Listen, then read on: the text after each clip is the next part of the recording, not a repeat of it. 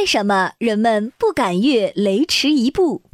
不敢越雷池一步，出自《晋语亮保温桥书》，原指不要越过雷池，后来是比喻不敢越过某一界限。雷池是个湖名儿，在今安徽省望江县南。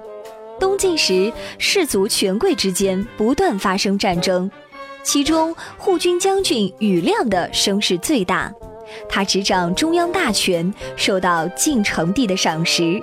凡是朝廷大事，晋成帝都要听取他的意见。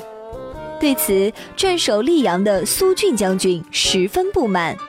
我沙场屡建战功，宇亮凭什么青云直上？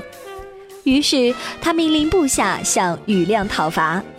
消息传到驻守在雷池附近的温峤都督那里，他听说雨亮受围，立刻发兵救援。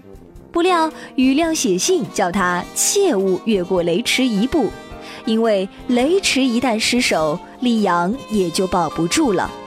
这个成语原意是要温峤坐镇防地，不要越过雷池去京都，现指做事儿不敢超越一定的界限范围。